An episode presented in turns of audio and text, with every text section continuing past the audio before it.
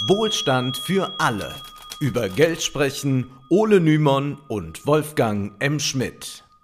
Hallo und herzlich willkommen. Hallo Wolfgang. Hallo Ole. Gleichheit und Gerechtigkeit, das sind Werte, auf die sich die allermeisten Linken recht schnell einigen können. Eine Ökonomie, die die Bedürfnisse der Menschen in den Mittelpunkt stellt, müsse auf diesen Werten aufgebaut sein, finden viele. Aber stimmt das wirklich? Äh, das wollen wir uns heute mal genauer anschauen und uns damit auch wieder einmal dem Werk von Karl Marx widmen. Genauer gesagt soll es um seine vielleicht pointierteste Kritik gehen. Im Jahr 1875 legte sich Marx nämlich mit seinen sozialistischen Genossen an, die ein Grundsatzprogramm für die Sozialdemokratische Arbeiterpartei geschrieben hatten, also für die Vorgängerpartei der SPD.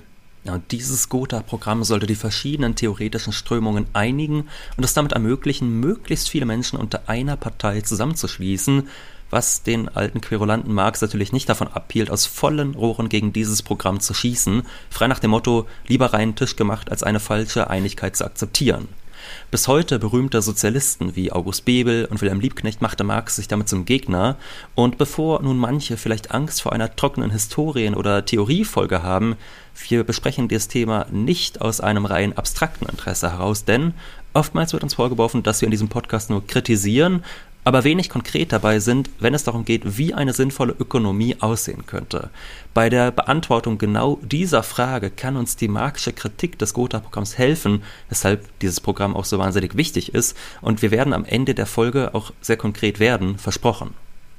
Zuerst aber der Hinweis, wir freuen uns sehr über finanzielle Unterstützung für diesen Podcast. Jede Woche zu senden bedeutet einen großen Arbeitsaufwand, da wir jede Folge selbst recherchieren und die ökonomischen Themen einordnen. Wir haben kein großes Redaktionshaus hinter uns und auch können wir nur sehr unregelmäßig Werbung schalten. Daher sind wir für jede Unterstützung dankbar.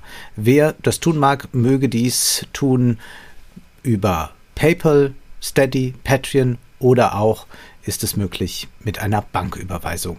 Alle Informationen findet ihr natürlich wie immer in der Episodenbeschreibung. Herzlichen Dank. Und außerdem freuen wir uns, wenn ihr diese Folge mit euren Freunden und Bekannten teilt, egal ob ihr sie an die theorieaffinen Kommilitoninnen oder die gerechtigkeitsbewegten Mitschüler schickt. Wir sind dankbar, wenn ihr die Folgen verbreitet. Auch könnt ihr uns gerne auf Instagram und Co. markieren, so dass wir eure Stories teilen können. Vielen Dank. Nun Zurück zur Kritik des Gotha-Programms. Dieses Grundsatzprogramm ist so kurz, dass man es in fünf Minuten lesen kann. Fangen wir doch einmal an mit dem, was die Autoren des Entwurfs am Anfang festhalten. Da heißt es, die Arbeit ist die Quelle alles Reichtums und aller Kultur, und da nutzbringende Arbeit nur in der Gesellschaft und durch die Gesellschaft möglich ist, gehört der Ertrag der Arbeit unverkürzt und nach gleichem Rechte allen Gesellschaftsgliedern. In der heutigen Gesellschaft sind die Arbeitsmittel Monopol der Kapitalistenklasse. Die hierdurch bedingte Abhängigkeit der Kapitalistenklasse der Arbeiterklasse ist die Ursache des Elends und der Knechtschaft in allen Formen. Schon der erste Satz, die Arbeit ist die Quelle alles Reichtums, klingt auf den ersten Blick wie eine Annäherung an die Marxische Theorie. Denn wie wir in den vorherigen Marx-Folgen erklärt haben, war dieser der Meinung, dass nur die menschliche Arbeit einer Ware ihren Tauschwert gibt. So gesehen könnte man denken, dass Marx mit dieser Einleitung zufrieden gewesen sei, aber weit gefehlt. Von Satz 1 an war Marx am Meckern. Zitat: Die Arbeit ist nicht die Quelle alles Reichtums. Die Natur ist ebenso sehr die Quelle der Gebrauchswerte, und aus solchen besteht doch wohl der sachliche Reichtum, als die Arbeit, die selbst nur die Äußerung einer Naturkraft ist, der menschlichen Arbeitskraft. Wir erinnern uns, Marx unterscheidet zwischen Gebrauchswert und Tauschwert. Der Gebrauchswert bezeichnet den Nutzen einer Ware. Ein Apfel etwa soll schmecken und sättigen, ein Briefpapier soll schön aussehen und eine Botschaft transportieren können, etc. Es ist glasklar, dass die Gebrauchswerte, die nützlichen Dinge, vom Menschen modifizierte Naturprodukte sind. Anders ist es freilich, wenn wir die Ebene der Tauschwerte betrachten. Tauschwert, der sich letztlich in Geld ausdrückt, entsteht Marx zufolge durch Verausgabung von Arbeit Heißt also, kapitalistischer Reichtum ist ein bloßes Produkt von verausgabter Arbeit. Was die von Marx kritisierten Sozialdemokraten hier also tun, ist, dass sie den kapitalistischen Begriff von Reichtum als Reichtum schlechthin verstehen. Dabei könnte Reichtum in einem sozialistischen System etwas ganz anderes bedeuten. Da ginge es eben nicht mehr um Reichtum, der sich in Geld ausdrückt, das sich noch dazu bei wenigen anhäuft. Im Sozialismus würde Reichtum in den nützlichen Dingen bestehen, die die Bedürfnisse der Menschen befriedigen. Dieser Reichtum ist natürlich ein Produkt der Natur, wie Marx festhält, denn erstens entstammen die Rohstoffe, Arbeitsmittel etc. der Natur. Zweitens ist ja auch die menschliche Betätigung ein natürlicher Prozess. Arbeit ist, wie es im Kapital heißt, Verausgabung von menschlichem Hirn, Muskel, Nerv, Hand, also keineswegs von der Natur losgelöst. Nur unter den Bedingungen kapitalistischer Produktion, bei der es darum geht, möglichst viel privaten Reichtum für die Kapitalistenklasse zu schaffen, ist die Arbeit die Quelle allen Reichtums. Im Sozialismus würde man Reichtum wiederum anders verstehen. Einerseits als, wie es bei Marx heißt, stofflichen Reichtum, und dieser besteht dann aus den nützlichen Dingen, die zur Bedürfnisbefriedigung dienen. Andererseits würde Reichtum auch aus Freizeit bestehen. Es würde im Sozialismus also darum gehen, mit möglichst wenig Aufwand das herzustellen, was die menschlichen Bedürfnisse befriedigt. Dann aber sollte auch Schluss sein mit der Arbeit, damit jeder seine Zeit zur möglichst freien Verwendung hat, egal ob man Sport treiben, lesen, koche, äh, kochen oder Filme drehen mag oder was auch immer. Das wäre dann tatsächlich das individuelle Reich der Freiheit, wo jeder treiben kann, was er mag, solange er keinem anderen schadet. Und was würdest du dann machen? Sport treiben, lesen, kochen, Filme drehen? Wahrscheinlich exakt all diese Dinge. Komisch, dass okay. ich sie als Beispiel genannt habe. Äh, ja, also ich würde auf jeden Fall schon mal kochen bei mir streichen. Äh, aber essen dafür gerne. Schon der erste Satz des Gotha-Programms ist Marx zufolge kritikwürdig, denn hier wird Reichtum implizit mit kapitalistischem Reichtum gleichgesetzt. Kapitalistischer Reichtum bedeutet jedoch Verausgabung von möglichst viel Arbeitskraft, was wiederum bedeutet, dass diejenigen, die diese Arbeit verrichten, kaum Zeit zur freien Disposition haben.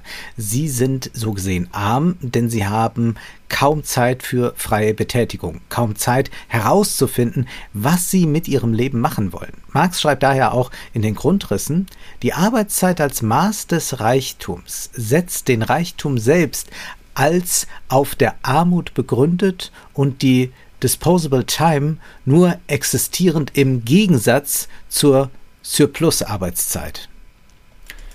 Zuvor heißt es da, der wirkliche Reichtum ist die entwickelte Produktivkraft aller Individuen.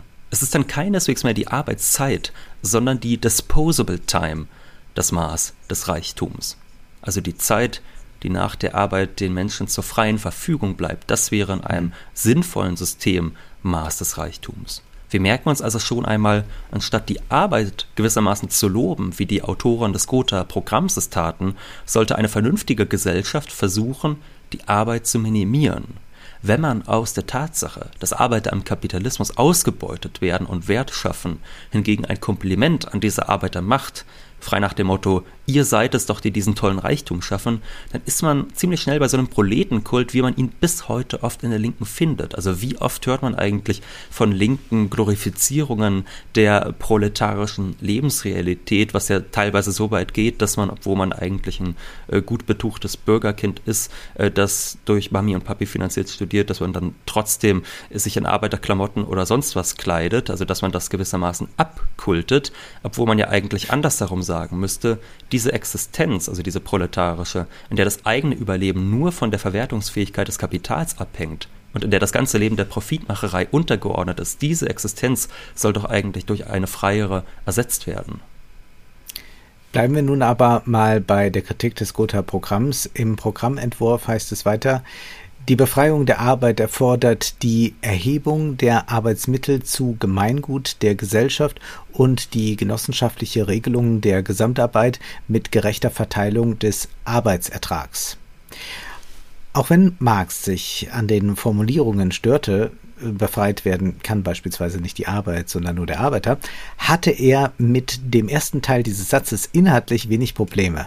An der Kollektivierung der Produktionsmittel und der gesellschaftlichen Aufteilung der Arbeiten störte er sich natürlich nicht. Der letzte Teil des Satzes hingegen, demzufolge die Verteilung gerecht sein solle, dieser Teil störte ihn immens. Er schrieb, was ist gerechte Verteilung? Behaupten die Bourgeois nicht dass die heutige Verteilung gerecht ist? Und ist sie in der Tat nicht die einzige gerechte Verteilung auf Grundlage der heutigen Produktionsweise? Werden die ökonomischen Verhältnisse durch Rechtsbegriffe geregelt oder entspringen nicht umgekehrt die Rechtsverhältnisse aus den ökonomischen? Haben nicht auch die sozialistischen Sektierer die verschiedensten Vorstellungen über gerechte Verteilung? Gerechtigkeit ist ja überhaupt ein Begriff, der sich gar nicht objektivieren lässt. Jeder versteht darunter etwas anderes. Ein Bürger, der auf dem mehr oder minder freien Markt zu Reichtum gelangt, der sieht dieses Ergebnis ja als durchaus gerecht an. Denn wenn jemand für seine Dienste oder Waren viel Geld zu zahlen bereit war, dann muss er eben eine Nachfrage beantwortet haben, hat sich damit auch den Ertrag verdient, egal wie absurd hoch dieser ist und wie wenig andere haben. Das kann man genauso gut als gerecht ansehen, wie man eine linke Umverteilung als gerecht definieren kann.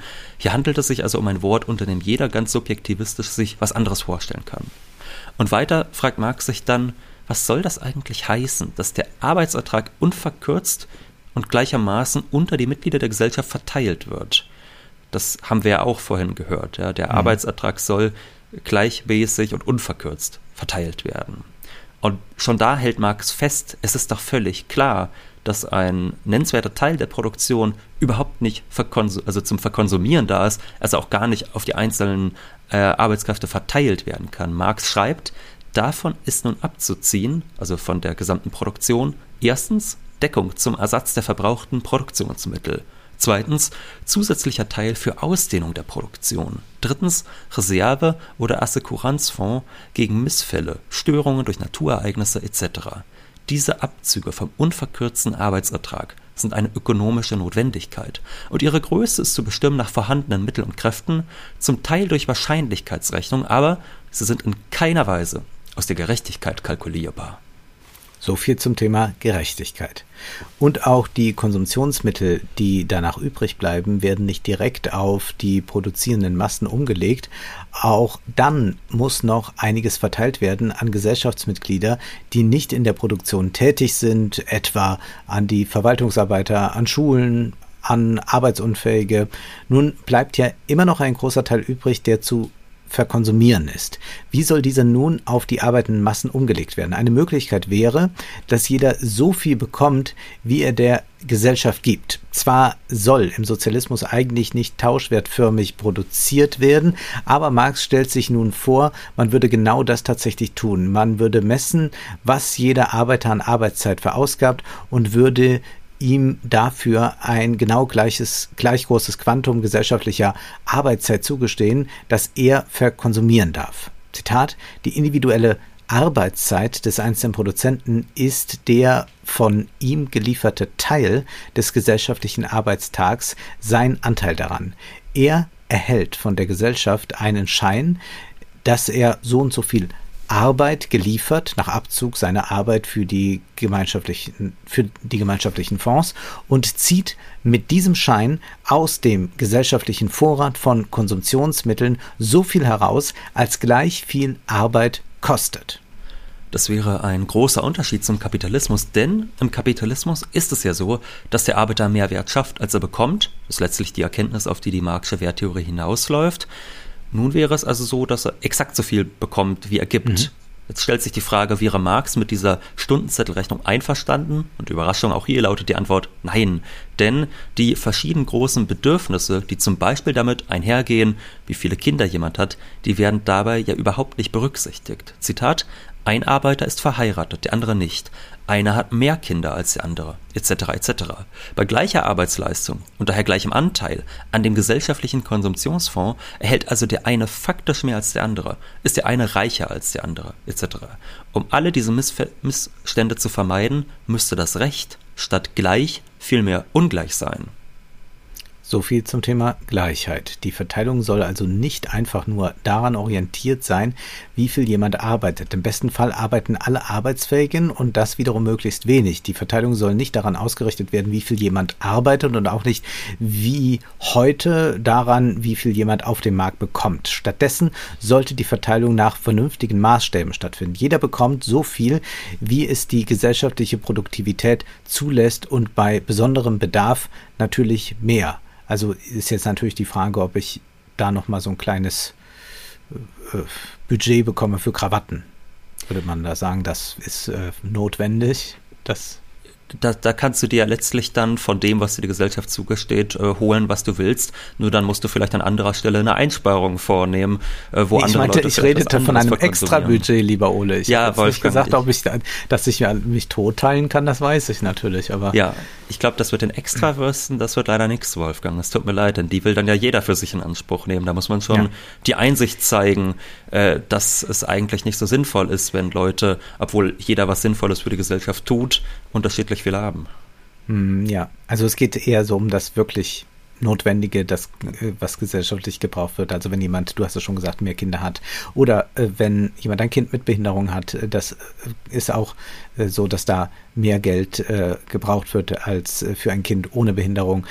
Das ist dann aber keine Frage mehr von Gerechtigkeit, sondern das ist eine Frage der Vernunft. Marx schreibt, in einer höheren Phase der kommunistischen Gesellschaft, nachdem die knechtende Unterordnung der Individuen unter die Teilung der Arbeit, damit auch der Gegensatz geistiger und körperlicher Arbeit verschwunden ist, nachdem die Arbeit nicht nur Mittel zum Leben, sondern selbst das erste Lebensbedürfnis geworden, nachdem mit der allseitigen Entwicklung der Individuen auch ihre Produktivkräfte gewachsen und alle Springquellen des genossenschaftlichen Reichtums voller fließen, erst dann kann der enge bürgerliche Rechtshorizont ganz überschritten werden und die Gesellschaft auf ihre Fahne schreiben.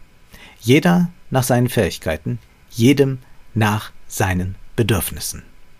Ja, das ist eines der bekanntesten Marx-Zitate. Äh, da wird man eigentlich immer, wenn es um Marx äh, geht, sehr schnell mit bombardiert. Aber was bedeutet das eigentlich? Nun, das heißt eigentlich relativ simpel. Jeder tut für die Gesellschaft, äh, was er gut kann. Also man versucht dann die Arbeiten so zu verteilen, dass möglichst viele das machen für die Gesellschaft, was sie ohnehin gerne tun. Beim Rest wird es natürlich schwierig, aber das gilt ja ehrlich gesagt genauso heute auch, dass nicht jeder genau die Arbeit bekommt, die er gerne macht. Und dafür nimmt man dann in Anspruch, was man braucht. Und damit sind wiederum natürlich nur vernunftgemäße Bedürfnisse gemeint. Es bekommt nicht jeder Alleinstehende eine Villa, äh, nur weil er sie gerne hätte. Und ich würde zum Beispiel sagen, Krawatten sind ja jetzt erstmal ein vernunftgemäßes Bedürfnis. Vielleicht braucht man nicht 200, aber warum soll man nicht äh, fünf oder auch zehn Krawatten haben, wenn man sagt, das ist jetzt mein äh, besonderer Fimmel, so wie andere äh, vielleicht gerne mehr Schallplatten haben oder gerne ausgefallenere Sachen essen oder so. Also da finde ich jetzt erstmal wenig dran verwerflich. Diesen eng bürgerlichen Rechtshorizont, den Marx hier anspricht, den kennen wir dann ja alle, von dem er sagt, dass wir den überwinden müssen. Denken wir an die vielen Rechtfertigungen, die es zum Beispiel für Ungleichheit gibt, äh, ne, äh, wenn es mhm. darum geht. Also zum Beispiel Thema Qualifikation. Man hört ja, ja. immer, Ärzte, die verdienen einfach mehr, weil sie so eine lange Ausbildung auf sich nehmen mussten. Oder man hört, Unternehmer haben ihre Millionen verdient, weil sie Verantwortung für Arbeitsplätze haben. Und Marx hofft nun auf was anderes. Er hofft darauf, dass im Sozialismus die Menschen ein anderes Verhältnis zur Arbeit haben, dass sie also nicht mehr versuchen, einfach nur möglichst viel für sich da herauszuschinden, sondern dass sie einsichtig sind, dass jede Arbeit, egal ob angeblich niedrig oder hochqualifiziert, notwendig ist. Wir brauchen Putzkräfte, wir brauchen Lehrer, Ärzte, Pflegekräfte etc. Und eine ungleiche Verteilung aufgrund von Qualifikation etc., die ist einfach unsinnig. Also eine vernünftige Verteilung räumt keinem eine Extrawurst ein. Nun haben wir viel über Verteilung gesprochen. Wir wollen noch ein letztes Mal Marx zitieren, denn ihm zufolge ist gerade das ein Fehler. Abgesehen von dem bisher Entwickelten war es überhaupt fehlerhaft, von der sogenannten Verteilung Wesens zu machen und den Hauptakzent auf sie zu legen. Das macht einen ja erst schon mal äh, stutzig, weil wir, wenn wir in linken Debatten sind, linke Parteiprogramme lesen, immer die Verteilungsfrage als eine ja. der wichtigsten anerkennen würden sofort und denken, ja klar, äh, worum soll es denn sonst gehen? Weiter heißt bei Marx, die jedesmalige Verteilung der Konsumptionsmittel ist nur Folge der Verteilung der Produktionsbedingungen selbst. Die kapitalistische Produktionsweise zum Beispiel beruht darauf, dass die sachlichen Produktionsbedingungen Nichtarbeitern zugeteilt sind unter der Form von Kapitaleigentum und Grundeigentum, während die Masse nur Eigentümer der Arbeitskraft ist. Sind die Elemente der Produktion derart verteilt, so ergibt sich von selbst die heutige Verteilung der Konsumptionsmittel. Der Vulgärsozialismus hat es von den bürgerlichen Ökonomen übernommen. Die Distribution als von der Produktionsweise unabhängig zu betrachten und zu behandeln, daher den Sozialismus hauptsächlich als um die Distribution sich drehend darzustellen. Was ist jetzt damit gemeint, dass viele Vulgärsozialisten, wie Marx sie nennt, die Verteilung von der Produktionsweise unabhängig denken? Wir können das ja mal an einem Beispiel dingfest machen. Oftmals hört man von Linken, man solle den Reichen einfach ihr Geld wegnehmen. Es stellt sich nur ein kleines Problem, nämlich, wenn man dies täte, ansonsten aber die Wirtschaft unangetastet lässt, wenn man die so weiterlaufen ließe wie heute, dann würde ab morgen nichts mehr produziert. Denn im Kapitalismus ist es ja gerade so, dass deshalb produziert wird, weil das Kapital sich Profite verspricht. Und wenn es diese nicht behalten darf, beispielsweise aufgrund von einer konfiskatorischen Besteuerung, dann wird auch nicht investiert. Überhaupt mhm. die Ungleichheit des Ergebnisses, die ist eigentlich die schon fast wieder die Voraussetzung der Produktion. Also auch wenn man Reiche sicherlich höher besteuern könnte, als man es heute in Deutschland tut, ist es nicht möglich, kapitalistisch zu produzieren, dann aber das Ergebnis des Marktgeschehens nach Gutdünken umzuverteilen. Man muss, wenn man so wirtschaften will, kapitalistisch die Ungleichheit eigentlich akzeptieren. Man kann die Reichen nicht so lange besteuern, bis sie arm sind, dann aber marktwirtschaftlich weitermachen wollen. Nein, dann muss man schon eine andere Produktionsweise fordern. Und das ist eigentlich die Kritik, die Marx übt, dass viele auch Linke bis heute in den heutigen Formen des Wirtschaftens die ganze Zeit denken, aber nicht verstehen, dass mit dem Ergebnis, das sie gerne wirtschaftlich hätten, nämlich mehr Gleichheit, sich die heutige Wirtschaftsweise einfach nicht verträgt. Und da ist Marx sich sicher, wenn man anders produziert, nämlich sozialistisch, dann ergibt sich auch direkt eine ganz andere Verteilung. Dann wird nämlich nach den oben genannten Maßstäben, und da fallen uns sicherlich noch andere ein, der gesellschaftlich geschaffene Konsumptionsfonds verteilt. Nun haben wir es mit dieser Kritik von Marx äh, zu tun, die nicht leicht ist. Und der haben wir uns jetzt so entlang gehangelt. Aber wir haben doch schon gemerkt, da ist nicht nur Kritik zu finden, sondern auch sehr viel Positives, wie eine Gesellschaft vernünftig wirtschaften könnte. Fangen wir mal an. Sie würde Reichtum nicht mehr in Geld messen, sondern stattdessen ihren Reichtum erstens daran messen, wie viele Konsumtionsmittel die Menschen haben und zweitens und insbesondere daran, wie viel Freizeit den Menschen zur Verfügung steht. Übrigens, äh, du hast ja eben schon gesagt, Wolfgang, es ist so, da ist viel Negation, wenn man so möchte, mhm. in dieser Kritik.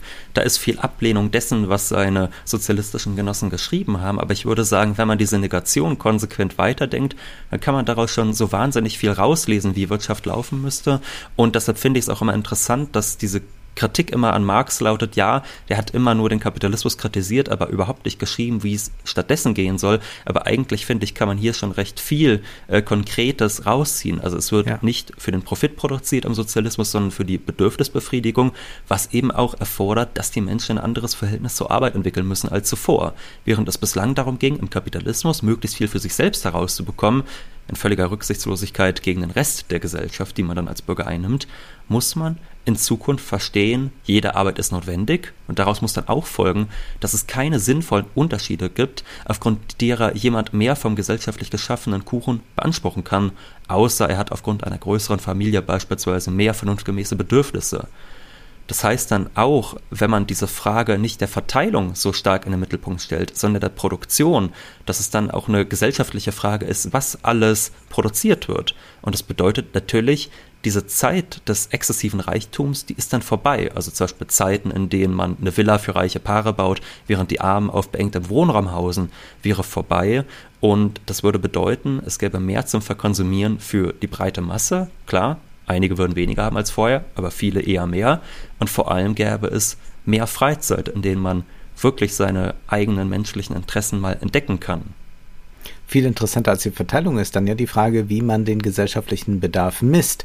Gerade hier sagen die Gegner der Planwirtschaft, dass das schlichtweg nicht möglich wäre, weil die Bedürfnisse der Menschen so vielfältig und unterschiedlich sind. Das mag zwar bei manchen Dingen der Fall sein, bei den allermeisten Sachen, die zum Alltagsbedarf der Menschen gehören, stimmt das aber eigentlich nicht, egal ob es um das Dach über dem Kopf geht oder auch das tägliche Brot. Viele Grundbedürfnisse sind ziemlich gut ermittelbar und je weniger Zeit die Gesellschaft darauf verschwendet, den Reichen große Häuser und Swimmingpools zu bauen, desto mehr Wohnraum für die breite Masse und desto mehr Public Luxury kann es geben. Man stelle sich nur vor, es würde kein privater Swimmingpool mehr gebaut und alle gesparten Ressourcen würden in die öffentliche Daseinsvorsorge fließen. Das würde sehr, sehr viel öffentlichen Luxus ergeben. Je mehr der enge bürgerliche Rechtshorizont überschritten wird, den wir schon angesprochen haben, und je mehr es darum geht, kollektiven Wohlstand zu schaffen, desto mehr haben die meisten zum Verkonsumieren, desto weniger müssen sie arbeiten und so zumindest die Theorie. Es dürfte auch schnell einleuchten, dass man mehr stofflichen Wohlstand für die meisten schaffen könnte als heute mit weniger Arbeit. Denken wir nur daran, wie viele sogenannte Bullshit-Jobs es gibt, wie viele Berufe gar nicht damit beschäftigt sind, den stofflichen Reichtum der Gesellschaft zu mehren.